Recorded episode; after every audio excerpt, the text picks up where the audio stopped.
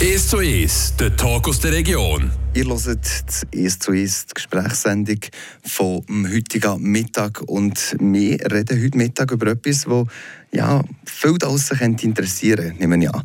Es geht um das Fischen. Und bei mir da hockt der Jonas Urwiller. Der Jonas Urwiller ist aus Morten.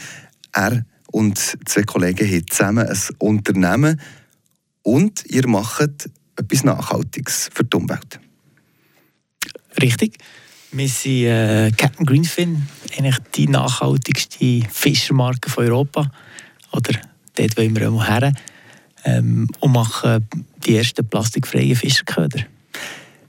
Ich glaube, alle da draußen fragen sich ein bisschen, warum ähm, nachhaltige, ähm, auf Protein basierte Fischköder, man könnte ja auch einfach Madeln dran haben oder mit Würmern fischen, wie man es früher gemacht hat. Warum braucht es das, was ihr da ähm, entwickelt habt? Richtig, man kann durchaus mit Würmern oder Madli fischen. Schon etwa, sagen mal, geschätzt 20 Prozent der Fische brauchen solche Naturköder. Gross, also die Mehrheit der Fische will aber größere Fische fahren, da brauchst du größere Kunstköder. Und gerade in diesem Kunstköderbereich gibt es eigentlich fast keine nachhaltigen Alternativen. Die meisten sind aus Plastikköder, entweder weiche, die heissen Gummiköder, oder äh, aus Herdplastik. Und wir sind jetzt dran, neue Materialien zu entwickeln, für dort nachhaltige Alternativen zu schaffen. Es ist ein Fischköder, der kein Plastik ist, der sich tut, ähm, abbauen Wieso kommt man auf die Idee, oder was bist du, dass man auf die Idee kommt, ähm, so, etwas, so etwas zu entwickeln? Ja, auf die Idee kommt man eigentlich nur, wenn man selber leidenschaftlicher Fischer ist und auch regelmäßig Köder verliert. Ähm, je mehr das man verliert, desto größer wird der Pain. Und ja, im 21 war es eigentlich so groß, dass ich gesagt habe, wir sind ja noch zwei Brüder und wir haben so viel verloren, ich gesagt Jungs, ich bestelle mal nachhaltige Köder. Und habe dann eigentlich herausgefunden, dass es weltweit niemand gibt, der plastikfreie Fischköder machen kann. Und habe das so wie ja, nicht können glauben und dann mal die Hypothese aufgestellt, dass es heute doch muss möglich sein neue Materialien zu entwickeln, die ja, die gleichen Eigenschaften haben wie die Kunstköder, aber wenn man sie verliert, keinen Fußabdruck hinterlassen. Mhm. Also es geht darum, dass man, wenn man fischen und die Fischköder verliert, dass dann schlussendlich auch kein Plastik in den See oder in den Flüssen oder wo ging, ähm, landen es ist wahrscheinlich nicht die grosse Sache. Und trotzdem hast du mir vorhin erzählt, ihr habt Heu gerechnet, ihr habt die Fischer befragt.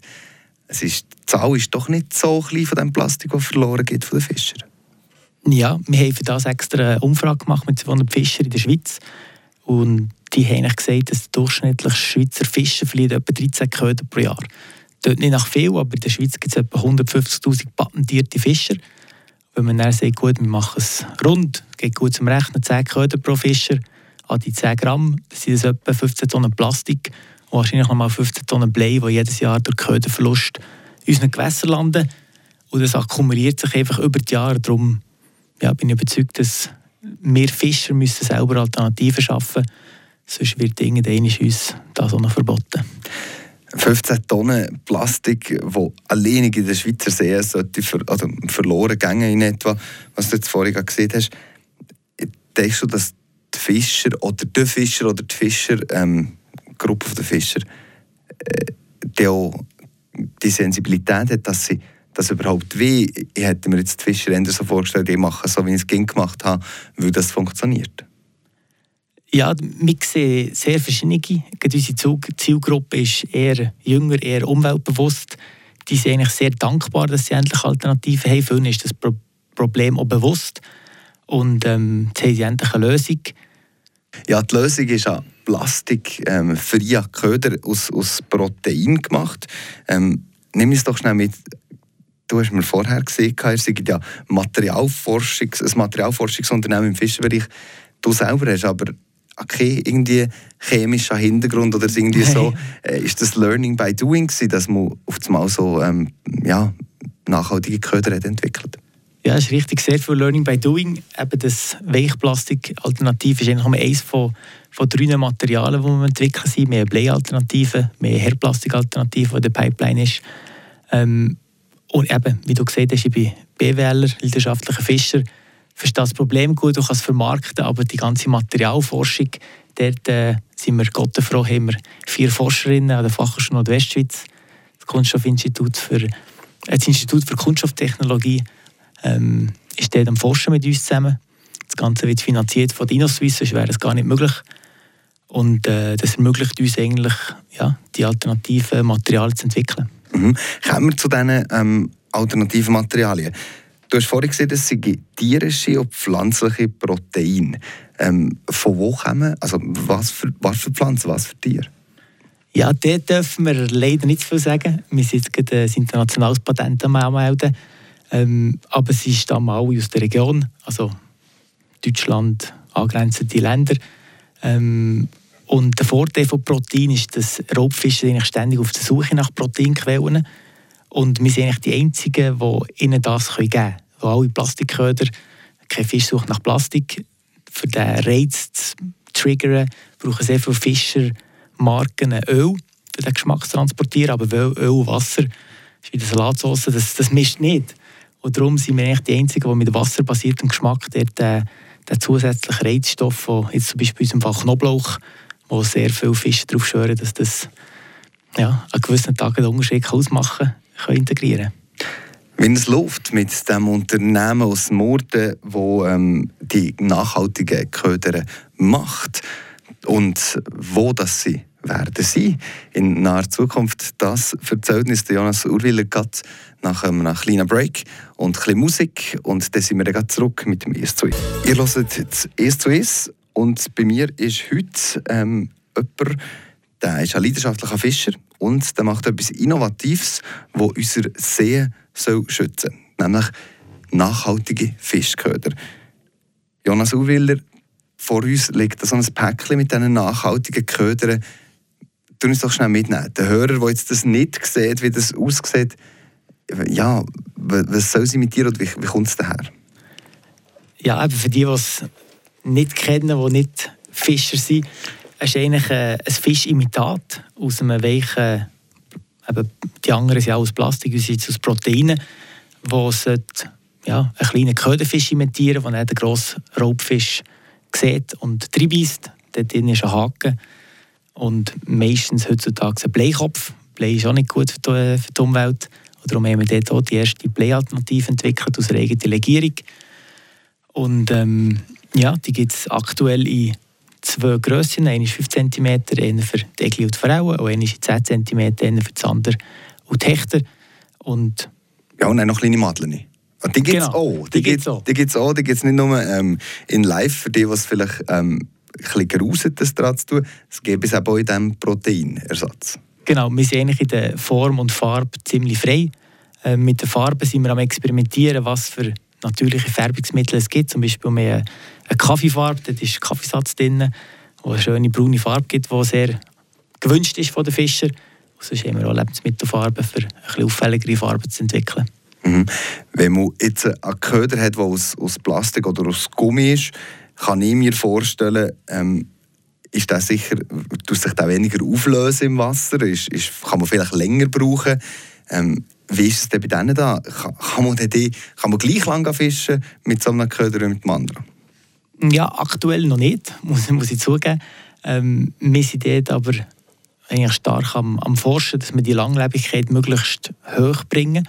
Ähm, aktuell kann man die Köder vielleicht eineinhalb, zwei Stunden fischen und dann äh, brechen sie hinten langsam ab. Aber es gibt eben gleich gewisse Use Cases, je nachdem, wo man fischt, verliert man den Köder meistens schon nach einer Stunde.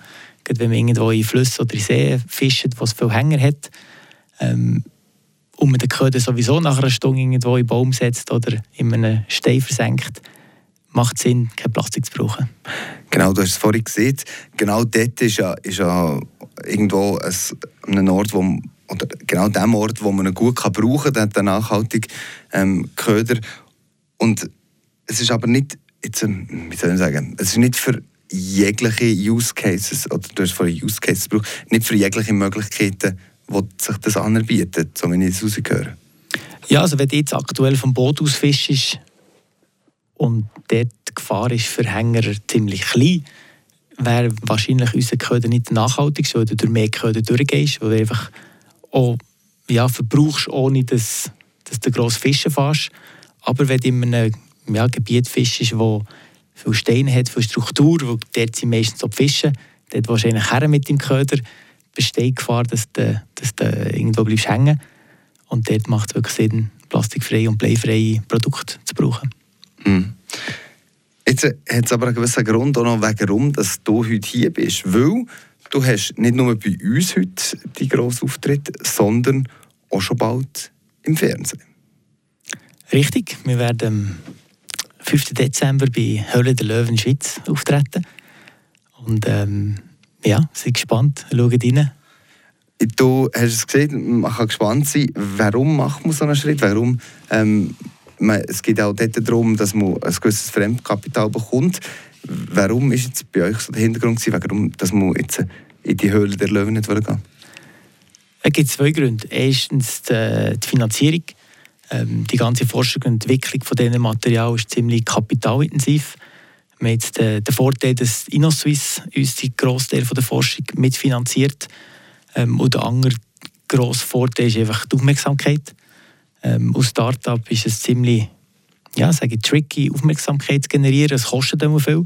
Und wenn man das ein bisschen will, äh, kostenoptimiert machen will, muss man so Plattformen wie Hören der Löwen oder auch Radiointerviews wie heute warnen.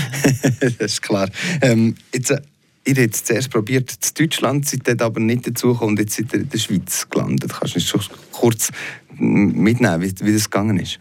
Genau, also ich verfolge so Sendungen wie zu Amerika hat sie angefangen mit Shark Tank dann haben die Deutschen gemacht mit Höhle der Löwen. Ähm, habe ich regelmäßig geschaut und finde es eigentlich ein super inspirierendes Portal, weil du siehst, wie normale Leute wie du und ich irgendeine Idee haben und die dann vermarkten. Ähm, darum haben wir zuerst auf Deutschland wollen, weil einer unserer grossen Zielmärkte ist Deutschland und dort Reichweite zu generieren wäre noch fast wichtiger gewesen als in der Schweiz. Ähm, die haben aber leider ein Kontingent wie viele Schweizer Firmen, sie nehmen können. Und dort sind wir in der letzten Runde rausgefüllt.